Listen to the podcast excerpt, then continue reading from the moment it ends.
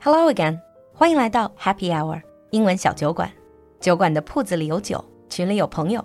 关注公众号“露露的英文小酒馆”，加入我们的酒馆社群，邂逅更精彩、更广阔的世界。Hello again and welcome back to Britain under the microscope。欢迎你又回到闲话英伦。Hello，安澜。 Hello. So I've been following some news in the UK. You guys are also easing up the lockdown regulations, right? Yeah, the restrictions has started to be somewhat eased. They're still being a bit cautious, but you notice there's more people going outside now, and it's easier to go outside now. What I've noticed is, like in China, people have been sharing their lifestyle during the lockdown period on social media. Yeah. And one thing I definitely noticed is people spend a lot more time in their gardens. Absolutely. One of the things in the UK is that during this lockdown period, we've actually had very, very good weather. Oh, lucky. And- well, not that lucky because you can't go outside. yeah, but you can go into the garden. Well, exactly. Lots of English people, lots of people in Britain, they do actually have their own garden. And Britain is a nation that really loves its gardens. Yes. Let's talk about that today. So you mentioned about loving gardens. We actually have a particular term for going around the garden. We would say potter around the garden. Potter, like Harry Potter. Yeah. What does that mean? you go as Harry Potter in the garden. No, it's basically you go around the garden and you do a little bit of light gardening work. So having a potter around the garden literally means you go in the garden, you have a little bit of a walk around, you sit there, you maybe pick a few dead leaves, clear it up a little bit. So, doing some light work. Yeah. Okay. You know, that one thing I always find it interesting is that, you know, as a city girl, and I'm a complete city girl, I didn't grow up with a garden. So for me, gardening seems to be a very old people thing to do. It's like when you retire and then, okay, now it's time to garden. Do you not have that kind of idea in Britain? Well, we do, because to have a good garden, it- you generally need time. And let's face it, kind of when you're retired, you do have a lot more free time. But gardening or enjoying gardens is not necessarily just older people. People of all ages also do work in the garden. And would you say that British people generally take pride in that? Very much so. So you'll notice that houses in the UK would have a front garden and also a larger back garden. Now, people don't really worry too much about the front garden, but they do try to keep it tidy. But it's the larger back garden, the private space, that people do focus a lot more on. And generally, how big are we talking about? Uh, they can be in all types of sizes. I've seen gardens that are absolutely huge. I remember my grandmother's garden, and she lived outside of London, and that was enormous. And I remember being six or seven years old, and it just seemed to go on for miles and miles and miles. Can you give us a number so that we have an idea? Probably that type of garden, I would say 200, 300 square meters. Wow, that's a lot of work. It is. But also, you have some gardens, like, for example, the house where I grew up in London. That garden was probably about maybe seven meters by four meters. Okay, that's still a relatively decent size, enough to have an outdoor meal in. Yeah. And that's something that we have a lot in the UK. Lots of people have barbecues in the summer. And I've noticed that generally British gardens also have a shed, Yeah. 一个工具房, and you put all your tools in.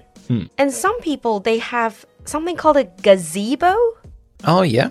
So a gazebo is basically like a little pavilion. So you have a roof, but around it, there are no walls. 就是一个亭子。 Yeah.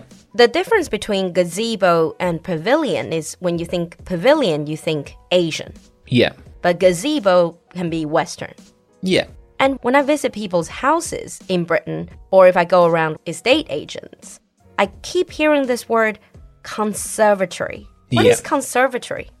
A conservatory essentially is part of the main house, but it's all glass. So the idea is that you sit in a conservatory when it's a little bit colder, so you still have all the sunlight. Ah, you just sheltered. Yeah, but you also have lots of plants inside as well. So it's the idea of feeling that you're inside the garden without without being outside. without being outside, yeah. that sounds like a greenhouse. Pretty much it is. 有点像阳光房的那个概念. Is it because there's so much rain in the UK? Um, yeah, it's probably because there's quite a bit of rain, but also the idea that even in winter, you could be in a conservatory, It'd be a little bit colder, but you can still go in a conservatory. Let's talk about what people do in their gardens. I know you guys barbecue in the garden. Yeah. What else do you usually do in the garden growing up? Um, when I was a young child, I'll probably play in the garden. Now I might go and sit in the garden, uh, read. If the weather's nice, I might just have my lunch or my breakfast or coffee outside as well. Do you also hang your washing out in the garden? Yeah. Pretty much most gardens will have a washing line. But that is quite risky, isn't it, for the weather in the UK? Then you go out and you left your washing out in the garden and you had to rush back. Yeah, there's a few times that's happened. I always remember when I was growing up, when there was washing outside, my mum would always tell me, keep an eye on the weather. And as soon as it starts clouding over, as soon as it starts to rain, I got to run out very quickly and get all the washing back in. So generally, just enjoy your garden. Yep. Do you get visited by wildlife like birds and maybe squirrels? Because when I was in Germany, the gardens they always have squirrels coming in. Well, Oh, yeah, lots of people actually encourage these animals to come into the gardens. How do you encourage them? For example, you'd use bird feeder. With food. Yeah. Okay. And then they will come in and then but you can't keep them, right?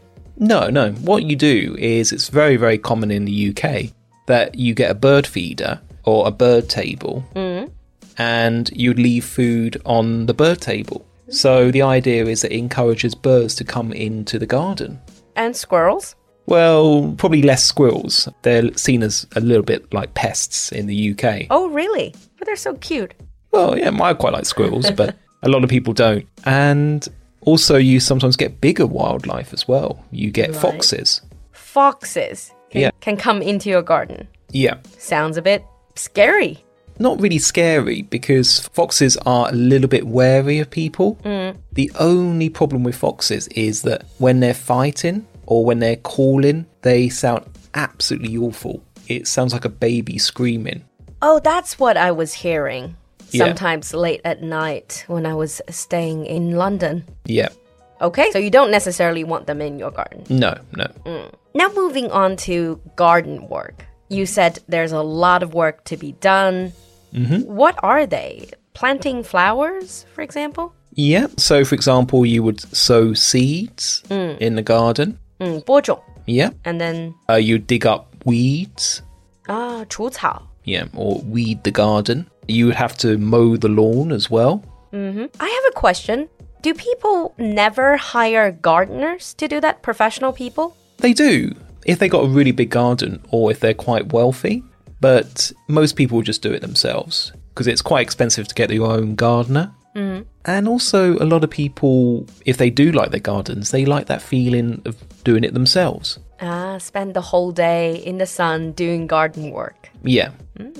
Of course, you have to water the plant, the flowers. Yeah. Where do people get all these things? In the supermarket? You can get them in the supermarket or you can go to garden centres. Garden centers. These are centers specifically focusing on gardens? Yeah, they're normally very, very large. They're normally filled with plants, filled with ornaments, pretty much anything you need for garden work. Mm, ornaments are these decorations that you Yeah. put like little rabbits, little owls Yeah. as well. Or gnomes as well. Gnomes 就是那个他们叫花园精灵。 Yeah. like a supernatural creature. 如果大家看过，原来有个法国电影叫《Emily》 Yeah. 里面就有这个 garden gnome. You see them all the time in movies and TV. All right. And even though that I'm not into gardens, but even I know that there's some world famous garden shows. Yeah. 就是园艺展在英国. Yep. For example, Chelsea. Hmm. Yep. The Chelsea Flower Show is very, very popular. And it's actually one of those things where even the royal family get involved. So, like Prince Charles would actually take part in the contest as well. So it's a competition. It's not just exposition. You're actually competing Yeah. for the top prize. Yeah. Okay.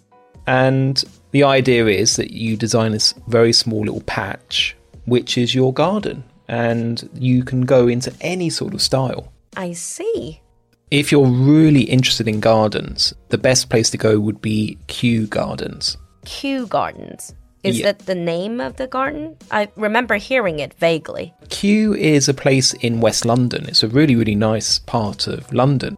And they have a huge area called Kew Gardens, and it's a botanical garden. Oh, 就是植物园. Yeah. Maybe next time I'll check it out. Yeah, it's absolutely brilliant. They got a huge greenhouse that's, I think it's over about 150 years old now. It's really, really old. Wow. Sorry, it's actually probably a little bit older. It might be 170. And it's just a beautiful, beautiful area. And having said all of that, with all this British fascination with gardens, I'm sure there are a lot of idioms i- Loads. relating to gardens. Mm, Absolutely loads. 嗯，很多习语应该是跟 garden For example, I know the grass is always greener on the other side. Yeah. So the grass is always greener. Is that feeling when someone has better than you? Whatever you're doing is not as good as something else.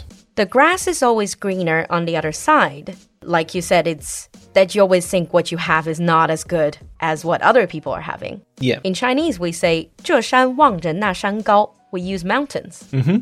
Any other common idioms? You could also say nip something in the bud.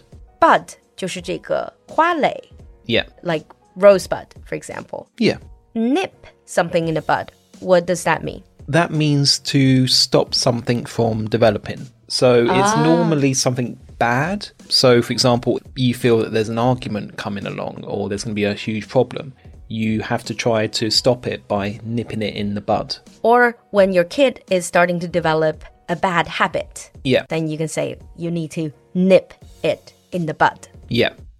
And also, I think this is very, very British everything is coming up roses. Everything is coming up roses. Yeah. I'm assuming that means everything will be great. Everything is going well. Everything is improving. It's becoming successful. If my project is going well, I can say everything is coming up roses. Yeah. It just means everything is doing well. So hopefully in your life, everything is coming up roses. So we'll wrap up here. Share with us in the comment section what you think about gardens and your experience with gardening. And if you have a garden, what would you plant in it? Yeah. Actually, what would you plant in it? What kind of flowers? Generally, I like planting lavender. I also like herb gardens as well. And I actually have a herb garden in my flat in Beijing. So even though I don't have a garden now, um, I can still have few plants around and look after those on my balcony. Oh, that sounds amazing. And on a final note, we'd just like to dedicate this show to our very own gardener, Xiao Zhu Shou. Xiao loves gardening. Yep. 如果大家加入社群，加了小助手的微信的话，就能看见小助手的朋友圈里面有很多花的照片。So this is also an episode dedicated to our hardworking 小助手。 Wish you a very happy birthday Happy birthday! and thank you for everything. Thank you for everything you've done. On that note, we'll see you next time. Bye. Bye. 今天的节目你喜欢吗？